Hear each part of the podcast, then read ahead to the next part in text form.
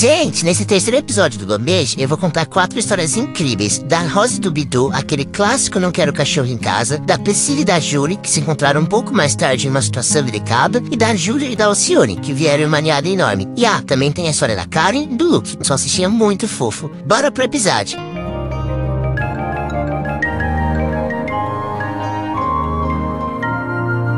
Lambejo!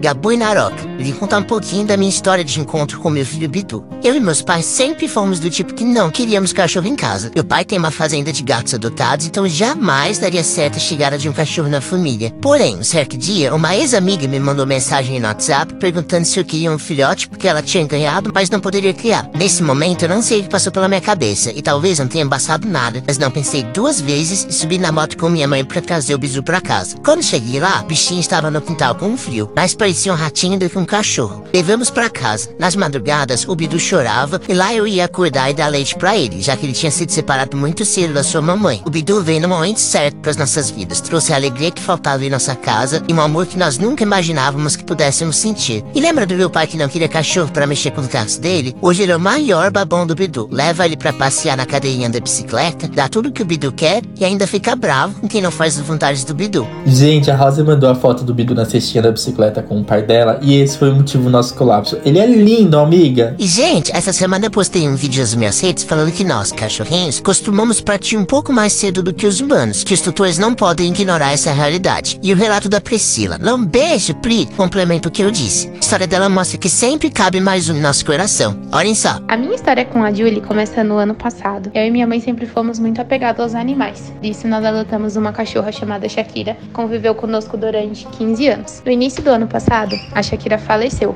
e foi um processo bem complicado e doloroso. Durante muito tempo eu pensei que não queria adotar mais nenhum animal e a minha mãe compartilhou da mesma ideia comigo. Durante os meses que se passaram, minha mãe começou a me mandar fotos, vídeos de cachorrinhos para adoção, mas eu me mantive firme no pensamento de que eu não queria nenhum outro animal. Pois bem, isso durou até o dia em que eu conheci a Julie. Certo dia de noite, minha prima Glaucia, que é veterinária, me mandou uma mensagem e lá tinha uma foto e tinha um áudio. Eu não ouvi o áudio de primeira, eu só abri a foto e eu me apaixonei. Era a Julie tinha os seus seis filhotinhos. Quando eu ouvi o áudio, aí eu tive mais certeza de que era ela, não tinha como. A história da Julie é uma história um pouco complicada, mas que acontece muito no Brasil. Os donos antigos se mudaram de casa e deixaram ela na rua. Ela engravidou e ficou com fome, sede, frio. Uma cuidadora conseguiu pegar a Julie e levou ela para casa. No dia seguinte, ela teve os seis filhotinhos. A Julie ficou com os filhotinhos durante 16 dias, porque eles faleceram de sinomose. Como a Julie se manteve firme e saudável, e depois dos exames a gente descobriu que ela já era vacinada. E eu descobri de novo aquele amor e aquele sentimento incrível que a gente sente quando olha nos olhos do animal que escolheu a gente. Na mesma semana, minha mãe foi até Mogi, lembrando que nós moramos em São Paulo, capital. Foi visitar a Julie, conheceu a Julie fez uma videochamada, já que eu tava trabalhando e não podia. Eu conheci a Julie e ela realmente era um amor, a coisa mais fofinha do mundo. Na semana seguinte, a gente foi buscar a Julie e ela era bem quietinha, sabe? Bem mansinha. Ela ficou quietinha, me lambeu bastante, como se estivesse agradecendo, e a gente veio para casa. Demoramos uma hora e meia mais ou menos. Durante todo esse tempo, ela ficou grudadinha em mim, olhando nos meus olhos. Os dias foram passando e a Julie foi pegando intimidade, liberdade e confiança na gente. Nos primeiros dias, inclusive, ela nem gostava de ir na rua. Acho que ela tinha medo de ser abandonada. Hoje em dia, ela adora passear. A Julie brinca bastante com a minha noiva Karina e ela é uma fofa. Gente, ela comentou que os tutores antigos haviam se mudado e por isso abandonaram a Júlia na rua. E isso é algo que eu não tolero no meu círculo social. Se você abandonou um filho de quatro patas, mas ainda assim filho, que sua vida mudou e ele não cabe mais nela, entre muitas aspas,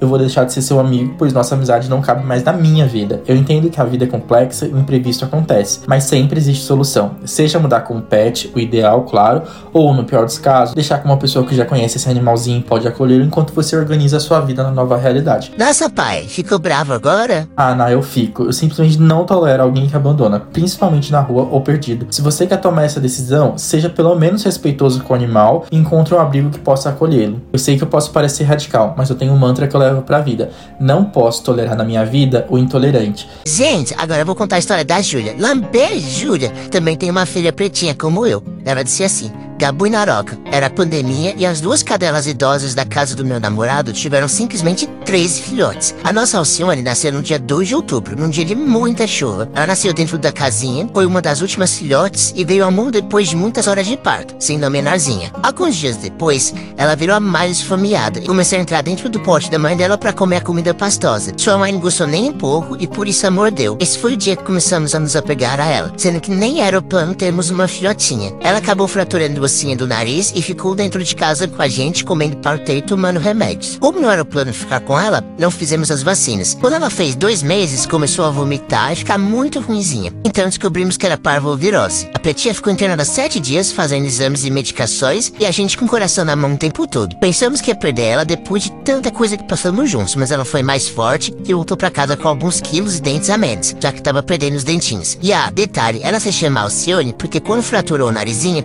ela chorava muito e só parava quando a gente colocava a Alcione pra tocar. Jura, eu já sou amigo da Alcione sem nem conhecê-la, que nome perfeito! Pra encerrar o episódio de hoje, escolhi a história da Karen, do Luke. Ela disse assim, Naroca, aos 23 anos, finalmente minha menina permitiu ter um cachorro, mas não poderia ser grande nem peludo. Minha amiga que morava no sítio tinha um casal de salsichas e me prometeu um filhote. Quando eles nasceram, ela mesma escolheu que seria meu e me mandava fotos e vídeos durante os primeiros 45 dias. Quando chegou o dia de buscá-lo, eu me apaixonei imediatamente por outro filhote. Ele era mais magrinho, menos entrosado com os demais, tinha os olhos cheios de remela e estava empestado de pulgas. Foi o único que consegui pegar no colo quando estava lá. No dia seguinte da minha partida, a mãe da minha amiga percebeu que eu estava triste me despedindo dele e um anjo fez ela me perguntar se eu não queria aquele ao invés do outro. Prontamente respondi que sim e trouxe o Luke para casa comigo. Observação, eu já havia pedido aquele a minha amiga e ela não havia permitido. Só não insisti porque ela já estava me doando o cachorro. Karen, a sorte lhe sorriu. Tá vendo, gente? Eu falo que a gente sabe quando é pra ser.